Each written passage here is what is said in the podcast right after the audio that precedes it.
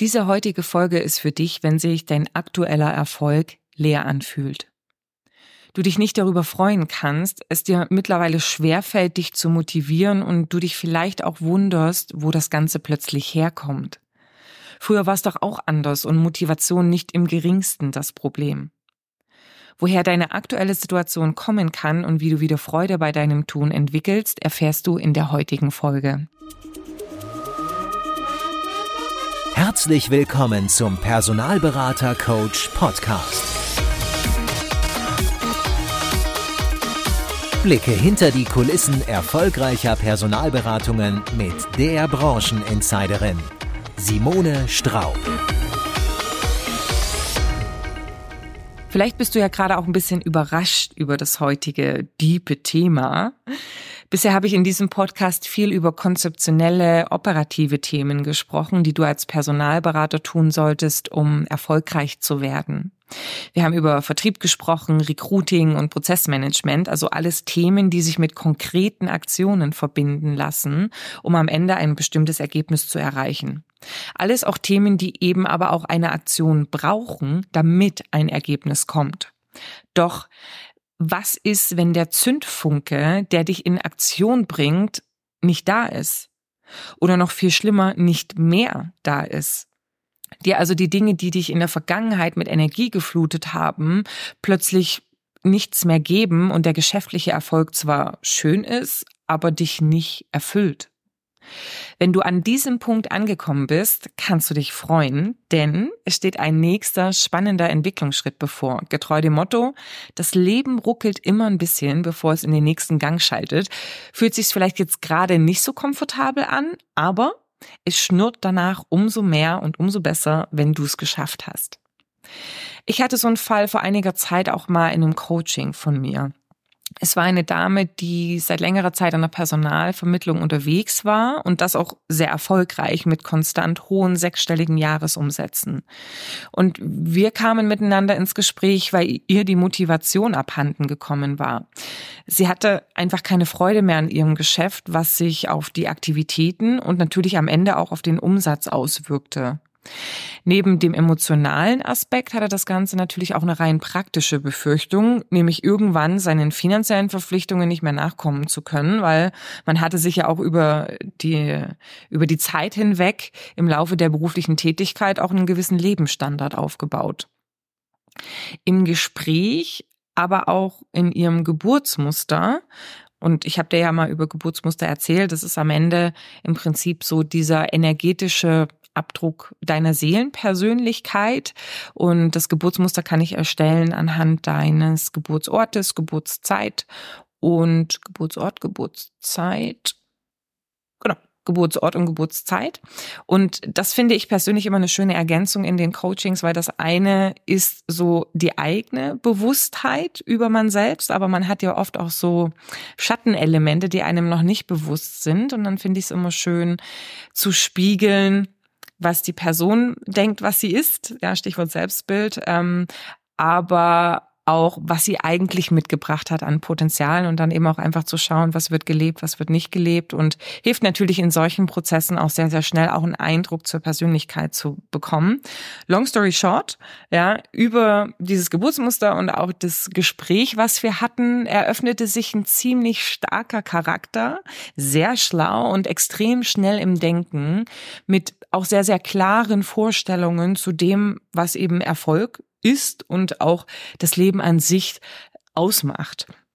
Und ähm, geprägt wurde sie, also meine Klientin und aber auch ihre Vorstellungen durch ein sehr leistungsorientiertes und wohlhabendes Elternhaus, welches eben durch die Art und Weise, wie dieses gedacht und kommuniziert hat und war, eben auch ihr Denken, also das Denken meiner Klientin und die Erwartungen und ihre Vorstellungen geprägt haben.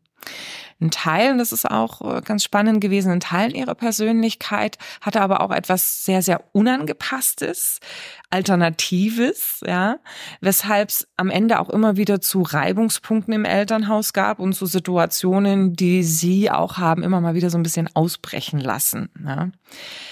Als wir jetzt über das Thema Motivation gesprochen haben, habe ich sie gefragt, was sie denn bisher an ihrem Job so motiviert hätte, weil sie ist ja doch einen längeren Weg gegangen bis zu dem Punkt, wo sie stand. Und sie hat mir im Wesentlichen eigentlich drei Aspekte genannt. Sie hat gesagt, als ich damals in dem Job gestartet bin, war ich so dieses kleine, blonde, nette Mädchen, dem eigentlich im Büro, außer dem Chef, der sie eingestellt hatte, niemand so wirklich was zutraute. Und sie wollte sich einfach sich und den anderen auch beweisen. Und das war so Motivator eins und ein guter Begleiter dabei war die Rennliste im Büro, also die Rennliste, das heißt so diese, ne, die über die Screens, über die Monitore eben immer wieder appliziert wird, wo man eben mit seiner Performance steht, mit den Anrufen, mit dem Umsatz und so weiter.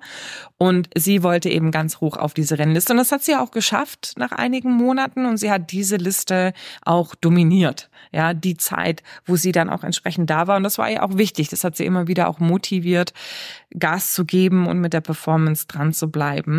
Und der dritte Punkt war eine Aussage von ihrem Vater, der die getätigt wurde, als sie jugendlich war und der gesagt hatte, dass wenn sie diesen Lebensstandard, den sie aktuell hat, weiterhalten möchte, dann müsse sie mindestens 100.000 Euro ähm, verdienen um das eben auch realisieren zu können. Und ja, das waren so über die Jahre ihre Fixsterne, die sie motiviert haben. Und am Ende ging es aber bei diesen drei Elementen eigentlich immer darum, es sich und anderen zu beweisen und Anerkennung zu bekommen. Ja, vielleicht auch, um trotz dieses unangepassten inneren Elements, was sie immer mal wieder ausbrechen ließ und unberechenbare Sachen machen ließ, um eben trotzdem dazugehören zu können und sich am Ende wahrscheinlich auch der Liebe und der Aufmerksamkeit der Eltern sicher zu sein, die in der Kindheit immer dann kam, wenn man bestimmten Kriterien entsprach. Das Vielleicht hast du es auch schon mal gehört, das ist so dieses Liebe gegen Leistungsprinzip. Ja, also immer dann, wenn du meine Vorstellungen erfüllst, dann bekommst du von mir Aufmerksamkeit und Liebe. Und wenn das eben nicht passiert, dann entziehe ich es dir. Ja, also das heißt, dem Kind fehlt in dem Moment eigentlich die Liebe um seiner und ihrer selbst willen. Und das ist natürlich dann immer eine Problematik, wenn man sich als Persönlichkeit eben frei entwickeln möchte. Das macht man dann eben nicht. Man orientiert sich dann eben immer nach außen und an die Anforderungen oder an den Anforderungen, die andere an einen haben. Und das ist übrigens auch ein Prinzip, was man häufiger in ja leistungsorientierten Persönlichkeiten findet, ja, dass die eben auch durch ihr Elternhaus oder grundsätzlich sich, sage ich mal, durch dieses Prinzip definieren und sich eben auch ja so dieses Gefühl nur etwas wert zu sein, wenn man bestimmte Ergebnisse erzielt und es sich, es sich eben auch nicht erlauben zu können, auch in einer Aufgabe einfach glücklich zu sein, die vielleicht auch nicht unbedingt mit Prestige belegt ist. Ähm, das ist eben auch ein Gefühl, was solche Personen oftmals auch begleitet. Ja. Das Problem halt, wenn man die Motivation aus dem Außen zieht, speziell auch aus der Anerkennung der anderen, ist, dass man sich dieser eben nicht sicher sein kann. Ja, es schafft immer ein Gefühl der Abhängigkeit und von der Unruhe, wie lange diese Aufmerksamkeit so noch besteht. Und wenn man das Prinzip der Rennlisten anschaut, so schafft man damit natürlich auch eine Vergleichbarkeit, die am Ende jetzt nicht unbedingt die Individualität des Einzelnen betrachtet.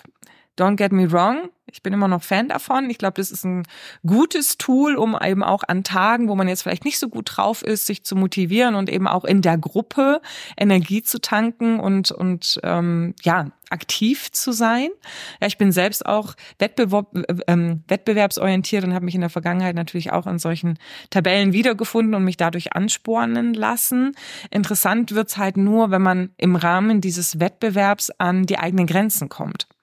Also registriert und akzeptiert man dann die individuellen Grenzen oder geht man vielleicht auch in Unterstützung mit externen Energiespendern, wie zum Beispiel Kaffee, Süßigkeit oder Red Bull, um da mal noch die harmlosen zu nennen, über diese Grenzen, nur um wieder auf Platz eins zu stehen. Dann wird's natürlich schwer.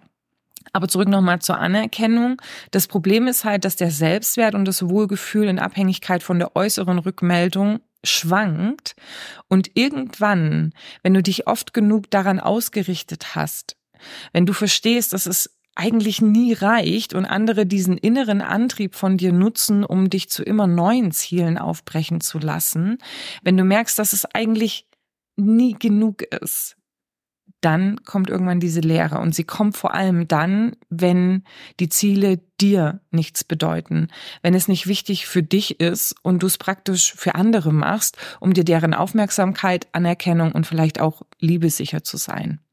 Und dann kommt eben da diese Leere, weil man sich praktisch sein Leben lang nach anderen ausgerichtet hat, weiß man am Ende auch noch nicht wirklich, wer man selbst ist. Ja? Und diese Lehre kann gefühlt ja sehr schwer werden. Ne? Man fühlt sich im ersten Schritt vielleicht irgendwie erstmal antriebslos, melancholisch und am Ende, wenn man nicht gut genug hinschaut, vielleicht sogar depressiv. Ja.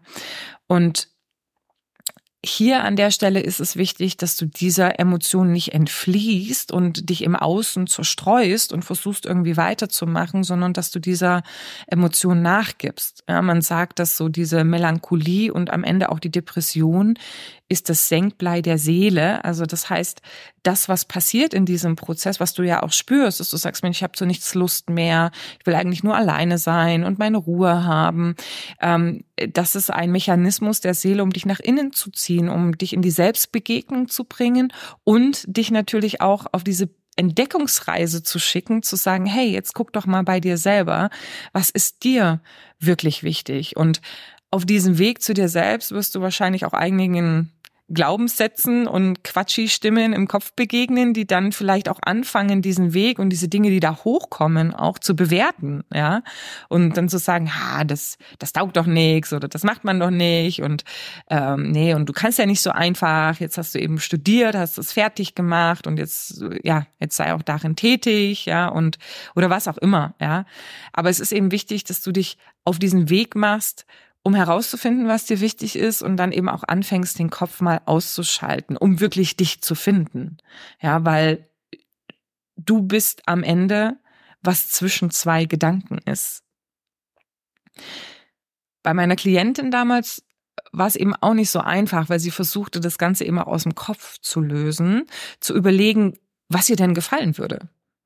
Und sie fand dieselben Antworten, die sie bisher darauf gefunden hatte, in Überzeugungen, die sie irgendwann mal von anderen übernommen hatte und etwas anderes fiel ihr halt nicht ein. Ja, vielleicht, weil sie sich auch nicht erlaubte, auszusprechen, was sie wirklich fühlte.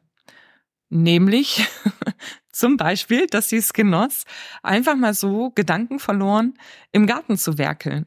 Unkraut zu jeden, Blumen zu schneiden und das, oh mein Gott, vielleicht mitten am Tag und vielleicht auch zu einer Zeit, wo sie eigentlich im Homeoffice arbeiten sollte, aber einfach, weil es ihr gut tat, ja. Und äh, dann kam natürlich wieder diese Stimme im Kopf, die sagt, oh nein, das kannst du doch nicht machen, das ist ja nicht produktiv und wie kommt es denn rüber, ja, wenn man dann, äh, sag ich mal, wenn du da im Garten ähm, äh, jätest und rumwerkelst und ähm, wenn ich dann auch erzähle, dass ich, dass ich gegärtnert habe, ja. Aber darum geht's in der Phase, ja. Es geht jetzt einfach auch mal darum, so das ganze Gequatsche im Kopf auszuschalten und einfach mal zu sein, ja, und Dinge zu tun, die einem wirklich Freude machen. Denn diese bringen einen auch am Ende in die Erfüllung. Ja, also diese füllen eben die Leere, weil in dem Moment, wo man Dinge tut, die einem gut tun, dann fühlt man sich erfüllt und eben nicht mehr leer. Ja. Meine Klientin ist übrigens jetzt nicht Gärtnerin geworden, ja, sie ist immer noch Personalberaterin, aber über diese konsequente Entdeckungsreise, was ihr eigentlich wirklich wichtig ist, ne, und das fängt ja im Kleinen an und äh, baut sich dann auf, irgendwann dann eben auch zu den größeren Themen und Überzeugungen, so konnte sie dann auch ihre Tätigkeit als Personalberaterin eine ganz andere Bedeutung geben, nämlich eine, die ihr wirklich entspricht. Und diese Reise ist jetzt auch nicht über ein paar Tage gemacht. Ja, das ist ja dann auch den Top-Performern so inne, die die Dinge sehr schnell eben auch gedanklich erfassen und dann eben auch am besten sich eine Checkliste machen und die Sachen dann abgehakt haben wollen. Nein, ja, das ist eben genau dieses Gegenteil, dass man sich dann fallen lassen darf, dass man sagt, okay, es braucht einfach seine Zeit und in dem Moment, wo du Druck drauf gibst, geht schon mal wieder gar nichts voran. Ja, also die Dinge einfach laufen zu lassen, Erfahrungen zu machen, sich auszuprobieren und dann über diese Erfahrungen auch kalibrieren zu können, okay, was tut mir gut? Ah, das tut mir gut, das gibt mir Freude und das gibt mir vielleicht jetzt nicht unbedingt Freude. Und das kann man eben nicht nach Checkliste eben hochbeschleunigt machen, sondern dem muss man einfach auch etwas Zeit geben. Ja, jetzt ähm, habe ich dir ja schon angekündigt, dass das heute ein bisschen ein ungewohnter Podcast wird. Und für mich ist es auch so ein bisschen ein kleines Experiment, weil ich weiß nicht, ob du sowas hören möchtest oder nicht. Gib mir da gerne mal eine Rückmeldung dazu. Für mich gehört allerdings diese Ebene Gefühl, Motivation, Mindset auch zu einem glücklichen und erfolgreichen Personalberater dazu. Ja, eigentlich ist es auch die Basis von allem. Wenn diese nicht stimmt, dann vereitelt, dann vereitelt man sich den Erfolg am Ende eben auch selbst. Und ja, in dieser Folge wollte ich dich im ersten Schritt einfach mal auf, anhand von einem realen Fall, auch mal auf den Unterschied zwischen extrinsischer und intrinsischer Motivation aufmerksam machen. Du hast vielleicht die Begriffe auch schon gehört in deinem Studium oder vielleicht auch in den Weiterbildungen in deinem Job. Ne? Extrinsisch eben Motivation von außen kommend und intrinsisch eine Motivation, die eben von innen kommt. Und ich wollte dich nochmal für diesen, anhand dieses Beispiels auch für diesen Unterschied sensibilisieren oder für den, den Unterschied nochmal bewusst machen und dich vor allen Dingen auch für die Folgen sensibilisieren, ja, weil eben nachhaltige und gesunde Performance nur dann stattfinden kann, wenn die Motivation von innen heraus, also von dir herauskommt, wenn dir dein Tun auch wirklich was bedeutet und du es mit Freude machst, dann machst du deine Aufgabe auch langfristig gern.